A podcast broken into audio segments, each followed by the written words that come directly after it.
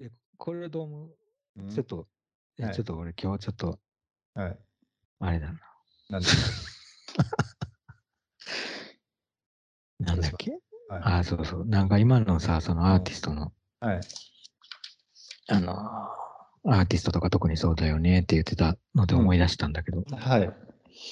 まあ、時々思うことがあって、そはい。の、結構さ、展覧会の、展覧会でうんグループ展みたいなのがあるとさ、そのはい展覧会って誰かがキュレーションしてて、うん。キュレーターがいた場合、キュレーションしてて、はい。で、何かテーマとか、うん。あの、いろんなこと設定して企画してるじゃん。はい。で、そうしたときに、例えば、なんか割と政治的なテーマというか、うんそういうのを設けたときに、うん。その中で、あの、展示するアーティストっていうのはさ、キュレーターの人が選んで、はい。まあ、いかにも政治的な人たち、な作品の人たち、うんうん。そういうふうに見える人たちじゃんね。うんうん。でも、お俺が思うのは、うん、そうじゃない人も入れた方がいいと思うんだよ。あうんの、そりゃそうだ。別にそういうふうにもう分かりやすくその,、うんそのテーマに沿って、なんかうんそういうふうに見える作品として出てこなかったとしても、ん。逆に言うと出てくるかもしれないし、分かんない。うん。そのでもそれはさ、その人たちはまあどうせ考えてないから、うん向いてないだろうと。うんこんな難しいテーマにそんななんか、ほげーとしてるなんか、お花畑みたいなやつ入れても、うん。なんか何もなんねえだろうってことで省かれてるうん。部分があると思うんだよ。うん。選択、せ選別、まあ選択されてるっていうかそういう意味でね。うん。なんかそれ結構なんかつまんないなとうん。思う思うね。うん。部分。うん。うん。それがさ、だからそのうん。政治的な発言をしそうな人か、うん。あのーまあ何も考えてなさそうな人みたいなシールを貼られて、分けられてる、分かりやすいなんか。政政治的なことを考えてない人は何も考えてないっていうことなんだか。まあ、なんか今、何も考えてないか、政治的かの。なんかね、日本でよくある、なんか、ふここれ知らんよ。知らんか、俺の決めつけかもしれない。それこそ。それこそ俺のレッテル貼りかもしれないけど、俺の印象だと、やっぱり政治的なことを、うん。あのーを考えてる人がうん。頭が良くて、ああのーとか、あるいは、なんだろうな、科学的な知識がある人、あー、理系的なっていうかな。そうそう、が頭がいいってことになってて、うん。で、まあ、そう、まあでもそうじゃない人っていうかさ、別に、例えば作品が仮に花瓶に刺さった花をばっかり描いてる人だったとしても、その人がむちゃくちゃ政治的なことを考えててもおかしくないじゃん。もちろん本来それはそうだよ。で、科学についても。むちゃくちゃ知識があってもおかしくない。もちろんそうだよ。だからその人をさ、政治的なテーマの展覧会に選んだときに、うん。なんかその人が何かのかあ何かの反応するかもしれないし、まあ、ししなくてあえてその花瓶の絵をまた出してくるかもしれないけどさ、うん。でも何かそこでさ、なんか、うん。あのーそのアーティスト本人とかキュレーターとか、その展覧会の中でさ、うん。ちょっと、あの、動きが起こるっていうかさ、うん。うん。気がするんだよね。だからはい別に、あのそこに全然向いてない、何も考えてないやつを入れたらいいとか、そういうことじゃなくて、うん。あえて何も考えてないやつを探してきた方がいいっていう話じゃなくてさ。うん。あのそうね。いや、わかるよ。うんそうそう。表現としてそういう風んに見えない人うん。も入れた方が、うん。あのー生きて、生きて、い展覧会が生きていくっていうか、うん。うん。企画途中からね、なんか生きていく気がするよね。最初から固まったなんか、うん。い思や、それはった通りになりましたっていう感じじゃなくて。ううん。ん、特にそそんな政治性みたいなものがある種テーマになってるんだとしたら、それこそ多様な意見が必要になるよね、うん。絶対に。うん。うん。いや、そうだと思うよ、それは。いや、なんかね、ちょっとね、最近ね、それをやっぱり思わせるね、ちょっと出来事があったのがね、ちょっと展覧会というか、まあ、イベントがあって、そこを見に行ってて、うん。で、えー前ちょっと言ったけど、ブルーノ・タウトって人のイベントだったんだけど、ちょっと前にやったんだけど、で、それのね、あの、とえーなんつうんだ、講演会があってね、で、いくつかの、まあ、えーいろんな専門家がい、えーを呼んで、ちょ講演会みたいなのがいくつか続いているのがあって、で、うん。結構、まあ、どれも 面白かったんだけど、その、それがね、例えばだけど、そのいくつかっていうのが、例えばある人は、あの、動物社会学みたいな人の、まあ、研究家で、要するに、まあ、鳥の巣だったりとか、まあ、なんでもいいけど、ななんかあの野生のカモのえー、群れとか、そういったものと、まあ、人間社会のその動きとかも照らし合わせて、まあ、その全体の、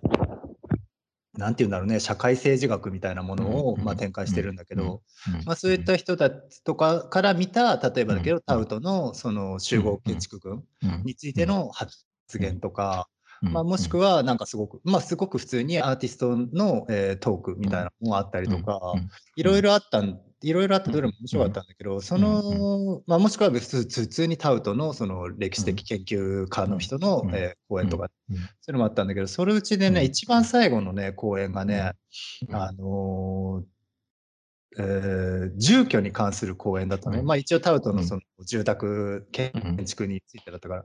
で結構ね、それがね、ちょっとなんて言うんだろう、毛色の違う 講演会で、まあ、どれもそれぞれ結構幅出そうとしてたけど、その最後のやつがちょっと軽量ちっちゃくて、要するに、そのタウトの建築群って、その全部ではないけど、ベルリンにあるやつのいくつかだけでも、もうユネスコのあの、えー、か世界文化遺産みたいになってる。で、そ、そんぐらいなんだけど、で、にもかかわらず、えー、運営を国がある時から、プライベートの会社に、あの私の会社に任せてるんだよね。でそうそう任せてるやつと任せてないやつが多分あって、でいくつかの任せてるやつに関しては、そのもともとは労働者向けに作られた建物だから、うん、すごくその、簡素、意外と簡素な作りなんだけど、まあ、たくさんの人がちゃんと丁寧に住めるようにはなってるんだけど、でそれを結局、えー、プライベートの会社がガンガンにあの家賃を上げて、そのまあ、ベルリンの土地のまあ、沸騰、えー、値段の高騰に合わせて家賃をガンガンに上げて、全然そこに、あの本来、労働者の人たちが住むような場所だったところをもう住めなくなってきてるみたいな話になって、でそういったその結構ね、なんていうんだだからあ一応ある一つの芸術作品、それこそユネスコに登録されているような文化化遺産、世界の人間の文化遺産って言われてるものの話なんだけど、にもかかわらずそれがすごく具体的に今現状にある問題として、その住人たちのあの、家今家を追い出されたりとか、まあ、国が、まあ、集めてる税金の行き来だったりとか、実際にじゃあ誰が、まあ、そこでお金をと得てるのか、どれだけ得てるのかとか、で実際にでも不動産屋不動産屋で、まあ、国からこんだけのその税収を取られててとかっていうデータとかもあって、でそれが結構ね、面白かったんだけど、あのね、なんだかんだ言って、ね、質疑応最後の質疑応答で一番盛り上がったのがその最後のね、やつだったのね。で、今だからやっぱりその美術作品としてどうこうとか、例えばタウトのアートのそのどうこうとかっていう思想とかっていうのも、もちろんすごく面白かったと思うんだけど、面白く聞いたともしますたと思うんだけど、一番最後のその話って何がみんなにそんな火をつけたかっていうと、全員やっぱり境遇をね、何らかね、共感してたんね。要するに、みんながみんな何らかの形で住人っていう住人であって、何らかの家に住んで、で、少なくともそのすごくローカルな話ではあるんだけど、その地元のその地域が値段が上がっていて、でしかもそれをなんかね、まあ、目の前にある芸術作品って言われてる建築群を通して自分たちの身に降りかかってきてるその境遇をすごく理解して、で、それでね、すごくね、いろんなね、立場からね、意見が、ね、出まくったんだよね。で、実際に結構アクティビストみたいな人とかもいて、でも最終的にはその、まあ、タウトの動向とかっていう以前に、今のその状況がやばいみたいな感じになったりとか、まあ、もしくはもうちょっと政治、多分政治家に近いような立場の人とかは、あの結構その、なんて言うんだろう。いや、いや、もう国の税収としてね、今これこれこんだけきつい状況になっててね、値段が上がるのはどう考えてもまあ仕方がないことでみたいな話もあったりとか、結構面白いなと思ったのは、やっぱりさ、芸術っていうものってさ、やっぱりさ、全世、全人民全全人類開かれているものとされてるにもかかわらず、やっぱりさ、得方みたいなものはかなり違くって、でやっぱりその今の話で言うまあ、ある一つの、まあ、区切られたラインで言うと、すごくその収入が高い人とかと収入が低い人たちがいて、で、その人たちのやっぱり価値って全然違って、で、なんだかんだ言ってその人たちに平等に芸術作品って開かれてるって言いながらも、じゃあそれが実際に芸術作品でありながら一つの住宅ですってなった時に、実際にその支払うお金の量とかがあるじゃない、で、その時に絶対にさ例えばそれが美術館に支払うお金の額だったら、実際にそれはさ、全員定額だろうけど、そうじゃなくて、それをまあ文化遺産として自分たちがまあ維持しなきゃいけないとかっていうものだったりとか、もしくは例えばだけど、収入によって払うお金の額が違うとかっていうことになってったら、いかにその芸術的な作品を目の前にしたとしてもさ、絶対にその政治的なさ、ものが関わってくるし、具体的にその政策が関わってくるんだよね、具体的な法案だったりとか。でそこに関して、なんかそう、なんか全部つながっているっていうのをすごく垣間見て、この間。だからやっぱりその、無理なんだよね、政治的な話をしないなんてことが無理っていうか。もちろん。芸術作品を前にしたときに、芸術あの政治的な話は避けましょうみたいなのは 絶対に無理というか、それが別に今の話は具体的にまあ住宅の話ではあったけれど、例えばだけど日本の文化財をどう残すかとか、じゃあ例えば新進の新しい芸術家たちに何らかのまあ政策のね助成金をどう振り分けるかとか、まあ何でもいいけどさ、極端に言ったら、まあ分かりやすすぎる話だけどね、そこら辺は。そうじゃなくても、まあまあ、自分たちが単純に芸術っていうものをどういうふうに捉えてどういうふうに関係を持っていくかっていうことはさある程度さ、うん、まあ、法案だったり何だったり具体的な法、まあ、そういったもので守っていかなきゃいけないところもあるわけだから、そういう意味ではやっぱりもう政治の話が全くできないっていうのは無理は無理な話だけどね。うん、そうだね。だから、なんかそれがこうつながってないかのようなっていうかさ、うん、あのコンタクトできないかのようなうん、あの雰囲気を与えちゃってるっていうか、多分、うん、なんかその周りの、周りを囲んでるいろんなシステムが、うん、その、作品とかアーティスト自体を囲んでるっていうか、あの例えばまあ美術館もギャラリーとか、もう全部そうだと思うけど、その辺の人たちは政治的なことを言ったりとか、商売について発言したりとかっていうことに関してはさ、別にさ、あのー、なんとも思われないじゃない、うんうん、作品の値段を堂々とないんだって言えるわけだし。そうだね。うん、で、それで買う人がいてて商売としてこうやってやってるわけだ。うん、けど、そこを、そこをさ、まあ、時々よくあるパターンっていうのは、アーティストの人がそこで自分でこれが、まあ、50万円だと。はい。で、買ってくださいよみたいな話するのは、ちょっと、はいはいまあちょっとどうかなと思うみたいになって、うんうん、で、まあギャラリーの人だったらが代わりにそれを、まあやると。うんっていうふうななんか雰囲気、まあ、役割分担みたいなね。そうそう。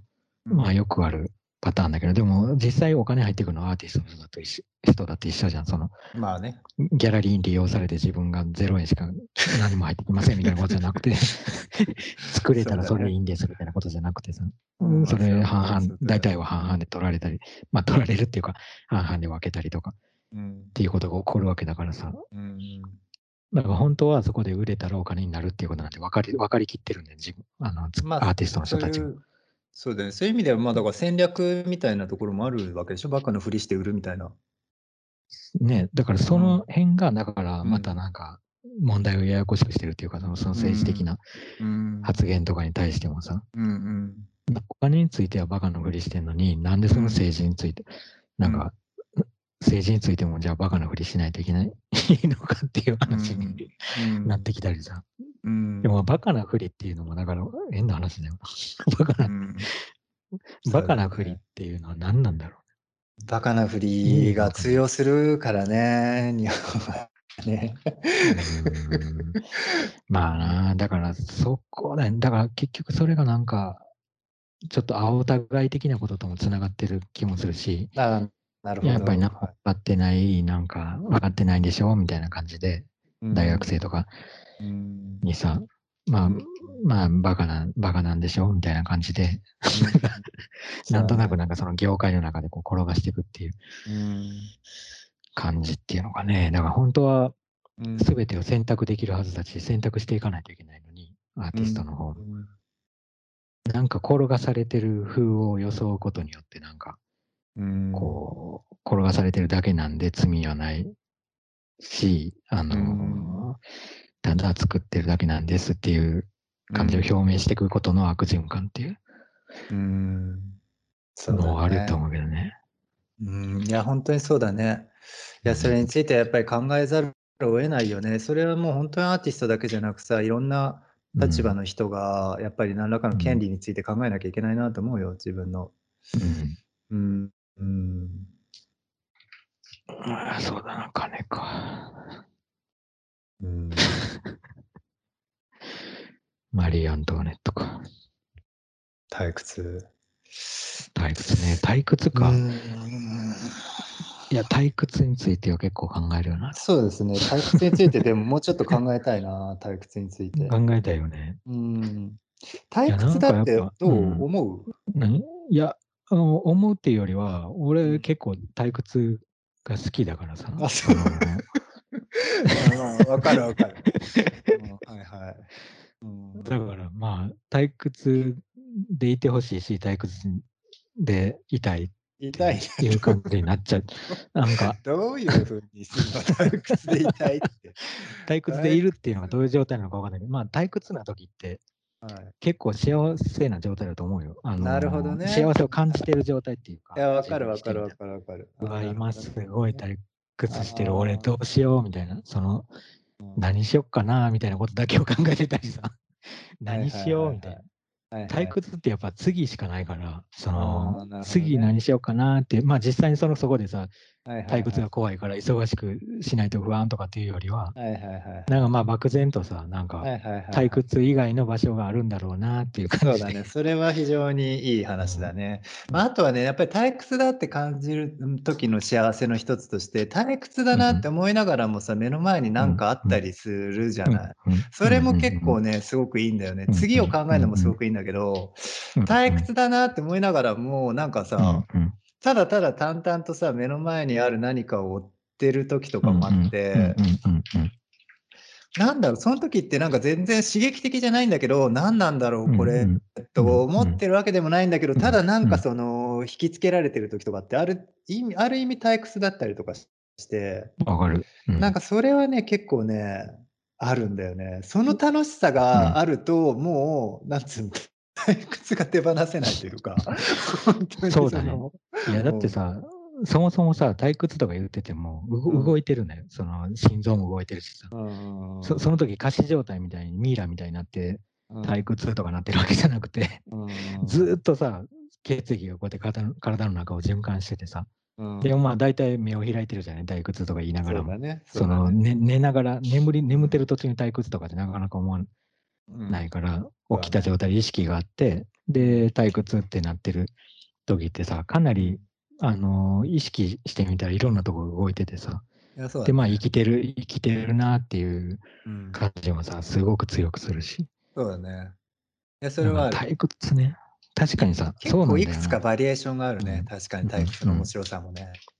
いや、あるしさ、個人的な退屈の意識としては、そんな、そういうふうにいろんなことがあったりとか、楽しみも、あるある。まあ実際退屈すぎるなっていう時もあるかもしれないけど、あんまりにも退屈すぎるなっていう時も確かにあるのかもしれないけどさ。でもなんか、社会が、社会っていうかさ、世界がさ、なんか退屈な状況に、こう、乗っかるっていうか、なんか、まあ、例えばこう登山してしてる途中っていうのはさ、退屈っていうよりは、その、目の坂をこう登って何とかあの岩のところクリアしないといけないみたいな感じで、退屈退屈とか言ってられないけどさ、まあ、例えばこう登りきったところにこういうなんか広いところが、大地みたいなところがあったとしたら、で、そこで寝転んだりしてしてるだけだったら、まあ退屈みたいな状態になるのかもしれないけどさ。なるほど。うん、もう実際ほとんどの社会ってさ、その退屈状態に入っていくっていうかさ、そういう意味では。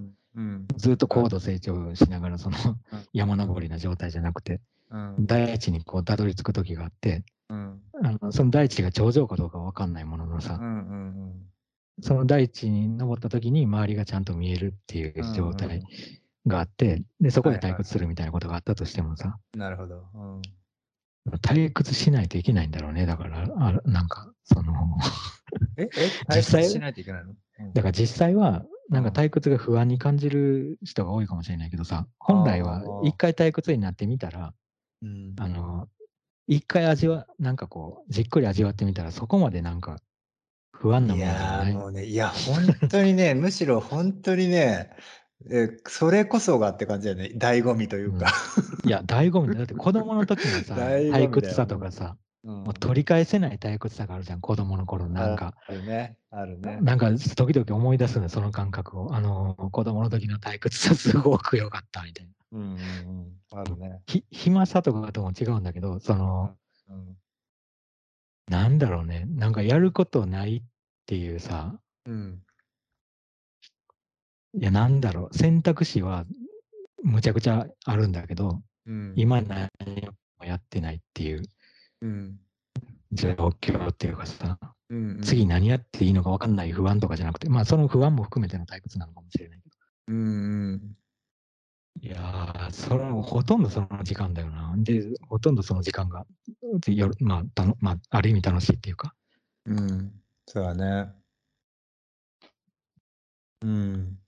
うん。いや、結構そうだと思う。だから例えばさ、アートをね、あの美術館行くなんて退屈っていう人結構いるんだけど、ね、スポーツとか見てる方が全然楽しいだ。うん、アートなんてもう美術館なんて全然退屈だって言って、もう全然その通りだって思う時もあるんだよね、うん結構。全然その、全然あ実際だから例えばうん絵見てる時とる。か、まあ、本読んでる時とかも僕は結構そうだけど、結構ねうん、状態としては退屈なんだよ、別に。うん、ずーっとでも、ただずーっとでも見てられたりするんだよ。だからこそずーっとうん、ずーっと見てられるっていうか、例えば何でもいいけど、古いうんなんかね、何でもいいけど、まあ例えばなんだろう、西洋のさ、古いさ、うんキリストの描いた絵とかさ、もう全部同じで退屈とかっていう人よくうん。結構よくいるけど、うん。あんなん全部一緒じゃんみたいな感じで、キリストだとかマリアとか 全部一緒じゃんみたいな。まあ、まあもしくは水墨とかでもいいけど、あんなん全部一緒じゃんとかって。いやまあ、うそんなん言われたら、まあそうかもねと思うぐらい、あれって退屈なのは認めるけど、だからこそさ、うん。なんかさ、うん。そこ知れぬその、なんつうんだろうね、あの、よくわからん、ずっと見てられる、その、あれがあるんだよね、醍醐味が。うん。何なのか、うん。あれを何て言っていいかわかんないけど。うん。そこに行き着くとね、もう、あれでもどうやって教えていいのかわかんないんだよね。いや、なんかさ、うん。ある種の乖離っていうかさ、うん。なんかその見て、そこの美術館に立ってる自分と、うん。なんかその絵を見てるっていう状況とのなんかい意識の乖なんかこう、距離がちょっとできてきたときに、まあ退屈なんだけど、うん。ふなんかこう、行き来があるっていうか、うん。退屈の。中で。そうだね止まってるとも違うんだよ。なんか、そうだね。頭の中が思考停止になって、なんかこう、あのーただ立ってるこ、なんかこう、無意識になりましたみたいな、そういうことじゃなくて、違う違う、全然違うよね。違うの確かに。だからうんむちゃくちゃ動きは実はあるあるっていうか、その、特に脳内では結構動いてる気がする。そうなんかでもそれが別に、なんかその、なんていうの、反復横跳びみたいな分かりやすい動きではないんだけど、どっかに飛んでいったりするよね。だからど、もうどっかに飛んでいってんで、なかなか帰ってこなかったり、で、帰ってきて、ね。もう一回見たそうだね。らなんか違うとか、なんか、そうだね。そのね、その運動って言っていいのかな？なんかいやわかる。運動みたいなこと。いや、ななんかその運動も全部その、そまあ、さっき言ってたような、その世界の動き方との連動もあって、だから本当にそういう時の退屈さの中にいる時の自分って、例えばちょっとしたその日がかけ陰った瞬間とかさ、そういった感覚にも大きく左右されるぐらい、うん中で、中で動いてる感じの、うん動き方というかうんあれをね、たあれをちょっとみんな楽しんだ、楽しんだらいいと思う時はあるけどね。うんまあそうだな。あれ、そういうのどいや、そう、何が楽しいんですか？みたいに言われた時に、それをぜひ教えたいと思うんだけど、どう教えていいか分かんない時って結構あるんだよね。うあるなあ。その、まあ魅力を教えないといけないってなった時に。うん。なるとしたらさ、それの、その、その面白さっていうか、その状況の面白さなのかな。なんか、どうしたらまあだからの状況の面白さなのかね。なんか、うん？なんか退屈っていう人のさ、うん。あが大抵その退屈だと感じるのってさ、そのはい。内容がなんか、なんかまあ、真っ赤っかなだけじゃないですかと。うん、なんか、そんな、なんか、ぼやーんとした、そうそう、すごい、なんか見るものないんですけど、みたいなはいことなんだけど、でも、まあ実際は体がそこにあるっていうことも含めてのさ、そうだね。干渉だからさ、あのまあ、そうなんだよ。そうそう。そうっちが言ってることもわかるよね。ー、わかるよ、わかるよ。だからうんそう、全然わかる。だから、その内容が、内容がっていうか、赤いだけだよねってあ、それはわかる。そうだからそれはわかるんだけど、ね。確かに赤いだけだとか、たただの、なんか金属の箱のが並んでるだけだよなって本当にそうだ。わかるけど、なんかそれがさ、なんか空間に配置されてさ、うん。なんか置かれてるっていう退屈さのを味わってる自分っていうかさ、そうだね。すごい自分立ってん立ってるんだなっていうそうだね。のを改めてさ、こう見直していくっていう楽しみみたいなのとかさ、うん。そうだね。わざわわざわざなんか、うんあの、もう新幹線とか乗ったり、うん特急みたいな電車乗ったり、飛行機乗ったりしながらさ、その退屈なところに行ってさ、そうだね。退屈を行ったり来たり、退屈の世界を行ったり来たりしてるそうだね。っていうのはね、やすごいよ。あ、そうね。あとさっき言ってた、その飛んだり、飛んでいくみたいな感覚も、確かに思い思い出したけど、ずっと長く見てられ、退屈でずっと長く見てられるとか言ったけどう、ん。それももちろんできるんだけど、そうじゃなくて、本当に一瞬だけ見ただけですっごい長い時間退屈だったような感覚も 感じれるときある。それはある。あるよね。だからそれも多分人から見たら、おい、そんな全然うん長く見てねえじゃねえかとか言われると思うけど、うんいや、すっごい長く見てた。いや、わかる。すっごい退屈なものをすっごく長く見てたっていうぐらいの感覚で短く見てる時もあるんだよね。わかる。それはさ、なんか退屈を持ち帰るときあるよね、そういう時あ、なんか、まあ、ちらっと見て、で、はいはいはいその退屈をいい体の中でこう一回なんか保はいはい存ちょっと忍ばせて。てね。そう なんとか帰るまでに退屈が薄れないように、その退屈を なんとか、なんとか維持しながら帰って。あるある。胸ポケットに忍ばせて、そうそっと帰るときあるある。そうそう。改めて夜夜にさ、またその退屈を開いてみるみたいなるほどね。あるあるあるある。あるね、それは。いや、そうなんだよな。やっぱあれうんやっぱり面白いんだよ。すごくその、アートの鑑賞の仕方として、うんうんうん面白いんだよな。うん。いや、それ、それがさ、消費的なさ、な。うん。見方以外のさ、見方としてはさ、割とわかりやすい、なんか、あの、うん対比できる、あれだよね、退屈な見、ね退屈な見方って言っていいのかわかんないけど。うん、そうだね。うん。退屈に。退屈な見方だよな。まあ、だからそうだね、退屈さだね。だからまあ、マリー・アントワネットに、アンアントワネットに、まあ、対抗する意味では、その退屈さっていう価値観を、やっぱり、あげる、ね。消費とは違う。そうだね。大切に、退屈をね、退屈さを大切にそうそうそうもう見ていくというか、それは一つあるそうだよな育てれるよね。退屈さって育てれるからな。だって僕らだって別にさ、消費がさ、全面的に悪いとは思わないじゃん。消費が消費でも一つ、それも価値観だっていうのは分かってるから、うん。だからこそ、消費が価値観だって思ってる人たちにも、ぜひその退屈さっていう価値観を分かってほしいよね。そうだよ。ねそうだね。入り入り混ざってもいいしね、別にその辺がこう。そうそうそう。全然全然あり得るよ。そうそうそうだねそれはやっぱりお互いさそこ、どっちもあっていいうん確かに。両方こうなんかこう、早移籍していくんじゃなくて。そうそうそうそう。うんどっちもあっていいと思うんだよね。そっかそっか、そうだね。そう考えるといろんなことが。確かにスポーツも、まあ退屈。退屈な試合とか言うけどさ、はいはい。ここ今日の試合は退屈だ。見てる側、なんかショーとしてのそのスポーツを見てる人としてはさ、そういう言はいはい葉が出てくる時もああるけど、ね。うんでも結構退屈な試合もだから面白いよね。だから多分、そうだよね。退屈な試合。うんいや、な何も起こんないなんてことは絶対ないから。ないからね何も起こってないっていうか、時間が流れてる限りはさ、そうだね。確かに。空気が、ね、動いててさ、うん。確かに。あその退屈な試合を集中して味わうというか、退屈を味わっていくっていうのは、うん。かなり豊かな試合だよ。そうだよね。実際には。うん。いや、ま面あそうだよ白いと思うな、結構。ホームランの数とか気にしなくて済むもんね、退屈な試合の場合。いや、そうだよ。本当にそうだよ。どういうところで楽しめるんだろう、でも退屈な試合って。退屈な試合。退屈だったなーって言いながらちょっとなんか嬉しくなるみたいなのありそうじゃなないるほどね。今日の試合なるほどね退屈だったよなーってちょっと、ちょっとにうんにやニコニコしながら言っちゃうみたいああ、なるほな。どね。舌打ちじゃなくて。なるほどね。うなんかどうなんだその時って多分さ、ん。うん。いや、何なのかなと思ってたんだけど、多分うん。うん。退屈な時って多分何らかにその没頭してることとか、なんかうんその面白いとか面白くないとかっていうような、その、うんなんて言うんだろうんう。期待、あい今起こってる何かに期待しすぎない何かがある気がするんだよな。